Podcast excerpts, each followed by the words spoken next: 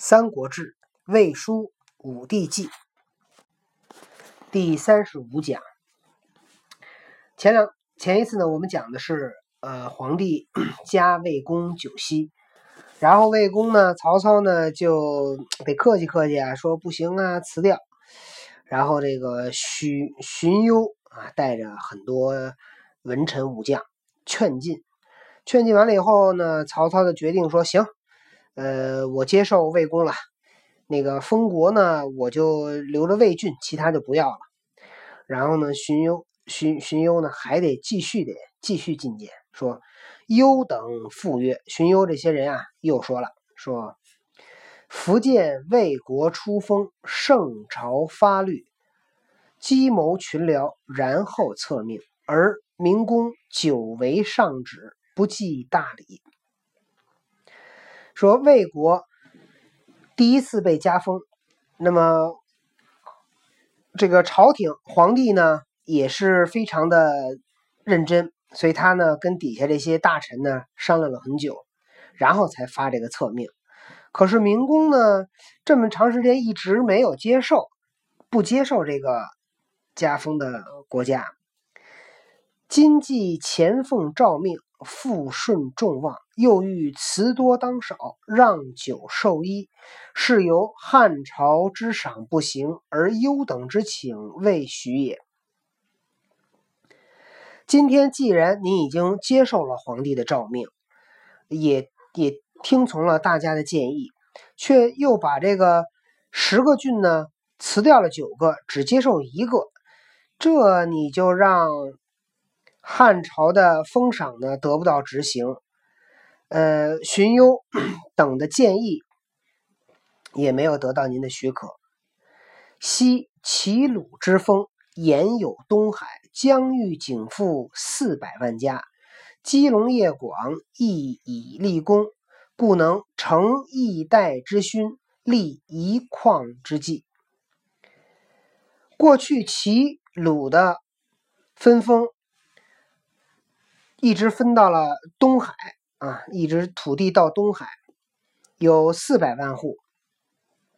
在这样的一个基础上，可以建立丰功伟业。今魏国虽有十郡之名，有简于曲曲阜，计其户数不能参半，以藩魏王室立元数平，犹未足也。今天的魏国虽然有十个郡，这么这个地盘但是呢，比还没有曲阜，曲阜说的应该是鲁国了，还没有曲阜这儿封的地多，户数呢也不及一半。用这样的封地和户数去保卫国家，作为国家的屏障，恐怕难以这个难以实现。且圣上揽王秦。五府之祸，逞囊日震荡之间，托荐忠贤，废坠是为。愿明公功成帝命，无祸俱为。而且皇帝呢，也看到了秦朝的灭亡，就是因为没有分封，没有人当底下人作乱的时候，没有人替秦王朝去抵抗。那么，我们为了避免过去的这个。问题，国家动荡的这个问题，我们就把这个国家呢托付给这些忠于国家的贤臣，希望明公可以接受皇帝的策命，不要再拒绝了。公乃受命，曹公于是接受，所以是接曹操这个 三让，然后荀攸劝进，曹操。呃，辞掉九郡，只留一郡。荀攸复见曹曹公受命。那接下来呢，又有这么一段，叫魏略载公上书谢曰：“曹操既然接受了皇帝的册封，就要去写一封表书来表示感谢，记载在魏略上。”臣蒙先帝厚恩，至为狼鼠，兽性皮带，意望必足。非敢希望高位，庶几显达。臣就是我，我承蒙先帝的对我的厚重的恩德，官位封到郎署，兽性皮带。兽性是指生性，皮带是指懒散。我生性懒散，意望必足，我的意愿啊都已经实现了。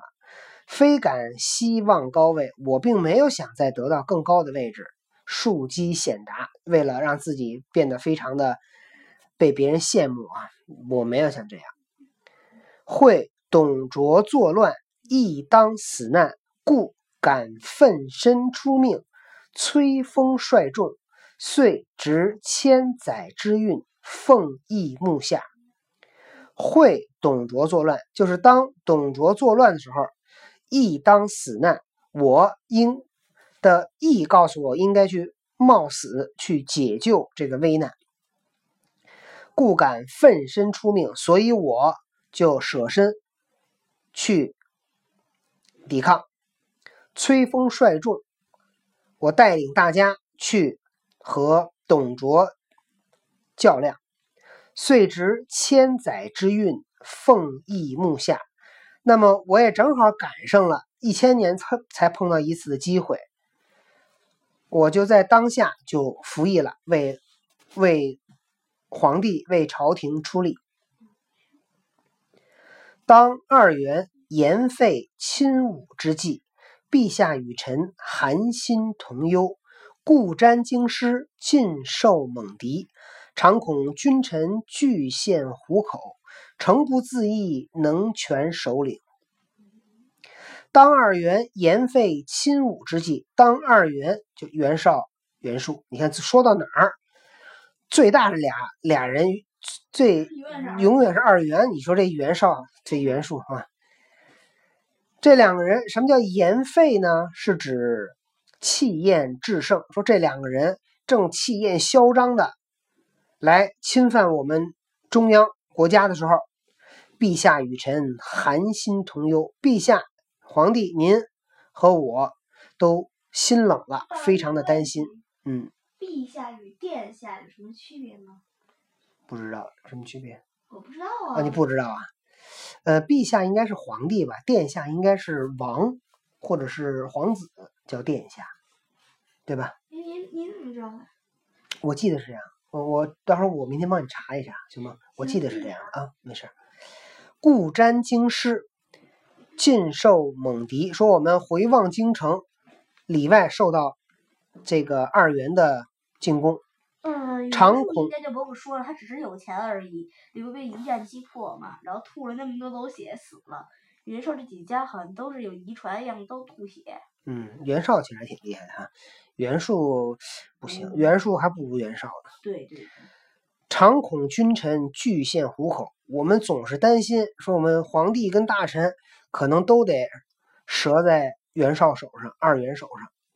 诚不自意能全首领，我们也不确定我们是不是可以保全。首领是什么呀？嗯，就是头啊，就是我们也不确定我们这脑袋还能不能在。首领，首级也是偷。我还以为首领是那个我们的首领。赖祖赖祖宗灵佑，丑类一灭，得使微臣窃明其见。我们依仗着依赖着祖宗的灵灵魂的保佑，丑类一灭，这些乱臣贼子都被剿灭，得使微臣窃明其间。哎，那我微臣就是我，我呢在这儿。就是，其实可以说鄙人，其实没有这么大的功劳，但是呢，我是依赖着祖宗的保佑，所以得胜了。那那我呢，就被人认为都是我的功劳，其实我没有这么大功劳啊！我窃名，这名字是我偷来的啊！当然这是个谦辞了哈，客气了。陛下加恩，授以上相，封爵宠禄，封大宏厚，生平之愿，实不忘也。陛下给我的这些恩赏，授予我做丞相，给我这些爵位还有我的赏赐都非常的很大的赏赐。我的我生平所愿啊，并不是为了得到这些封赏。口语心计，幸且待罪，保持列侯，遗父子孙，自托盛世，永无忧责。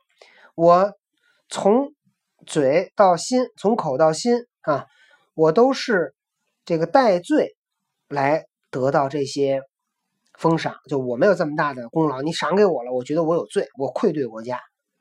保持列侯，遗父子孙，那这个列侯的爵位。封给我，我呢，这个列侯是这位子是可以传的，可以世袭的。自托盛世，永无忧责。那我们就要把自己托付给这个盛世，我们不用担心了。不义陛下乃发圣意，开国备西，以旷於臣，地比齐鲁，礼同藩王，非臣无功，所宜应惧。没想到皇帝呢，有了这样的一个盛情的意思，然后呢，给我封国，给我赐酒席，加酒席，然后赏赐给我，封地可以去跟齐国、鲁国去相比，给我的给我的礼遇等同于藩王。那么，其实我没有这么大功劳，我是不应该接受这种封赏的。归情上文，不蒙听许，言诏切制，诚使臣心俯仰逼迫。我呢，把这情况向皇帝去讲，但皇帝呢也不听我的解释，然后呢，给我几次要求我接受。那作为一个大臣，我呢也是无奈。福字为省，列在大臣，命至王室，身非己有，岂敢自私？遂其迂意，亦将处退，令就出服。我呢，就自己反省，我是一个臣子，我的命都应该是都交给国家，交给皇帝了。我的身体也不是我自己的身体，我怎么能够自己就决定了呢？不听国家的呢？所以，如果我要是执意这样做，那么我就得得这个辞职了，令就出服。所以我就要去服从，听听从皇帝的命令。今奉疆土，备属藩汉，非敢远期，虑有后事。至于父子，相视终身。挥屈尽命，报塞厚恩，天威在言，悚惧受诏。今天我接受了皇帝的封赏，作为皇帝的这个藩属国啊屏障。我并不是要有多大的这个想法，也是考虑到子孙后代，我的父子都发誓用。身家性命啊，终生来保卫皇帝，来报答皇帝的厚恩。那么皇帝的威严在这里，我们非常谨慎的、非常小心的、非常担惊受怕的去接受皇帝的诏约，接受皇帝的命令。这个就是曹操啊，接受了皇帝的册封，然后。写了一封回信啊，我们再次听到，你看他这汉朝的文学这个词哈，都是四个字为主的。金凤疆土，备蜀藩汉，非敢远期，虑有后事，是吧？好了，那么打扰一下，哎，把这句也讲一下吧。稍稍等啊，还还想听一点吗？说一句话啊，你说。太肉麻了。太肉麻了。秋七月，始建魏社稷宗庙，到了。七月份开始建魏国的社稷宗庙，这就是在魏国建了。天子聘公三女为贵人，少者待年于国。皇帝呢就把曹操的三个女儿封为贵人，就娶了他仨仨女儿。最小那个女儿呢，年纪太小，所以就把这女儿呢先留在曹操身边，等长大了再再接进宫里边去。九月，做金虎台，凿渠引漳水入白沟，以通河。金虎台是三国时期曹操建的。曹操在营建邺都的时候呢，修建了三个台，叫铜雀台、金虎台和冰景台。这个台呢，金虎台呢，现在在河北省。临漳县西南固邺城西北隅，有机会我们要去河北省临漳，可以看一下。临漳，你看这漳就是什么？漳水、漳河。临漳就是在漳河边上的一个县，叫临漳县。然后他凿了一条渠，挖了一条渠，把漳水引入白沟，然后呢，通换通向黄河。冬十月，分魏郡为东西部，置都尉。到了冬天十月。曹操把魏郡呢分成了两半，东魏郡东和魏郡西，在这儿呢设置都尉。十一月出至尚书、侍中、六卿。到了十一月，曹操在自己的魏国啊设置了尚书、侍中和六卿。尚书尚书令是谁呢？荀攸。荀攸是曹操手下一个非常厉害的一个大臣。荀攸曾经这个在征吕布的时候，那个曹操征吕布的时候，曹操打不下去了，要退兵。荀攸给曹操写封信说：“主公不要退，一鼓作气。”最后献奇计，水淹下邳，活捉吕布。官渡之战的时候呢，荀攸又献计，声东击西，斩颜良、诛文丑。右侧骑兵派徐晃烧袁绍粮草，同时力主曹操接纳许攸，画策乌巢，立下大功。平定河北期间，荀攸还力排众议，主张曹操消灭袁绍诸子，被曹操上奏朝廷，封为灵树亭侯。太厉害！荀攸行事周密低调，计谋百出，深受曹操称赞。建安十九年（公元二百一十四年），荀攸在曹操伐吴途中去世。荀攸被称为曹操的谋主，擅长灵活多变的克敌战术和军军事策略。荀攸、荀彧、郭嘉、贾诩，第一个是吧？对，这是荀攸。然后呢，这个尚书荀攸是尚书令，还尚书是谁呀？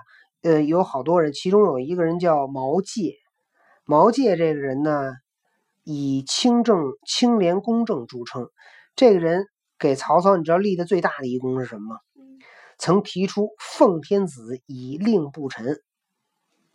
哦。所以曹操把天子接过来，这主意第一个给献的这主意的就是毛玠。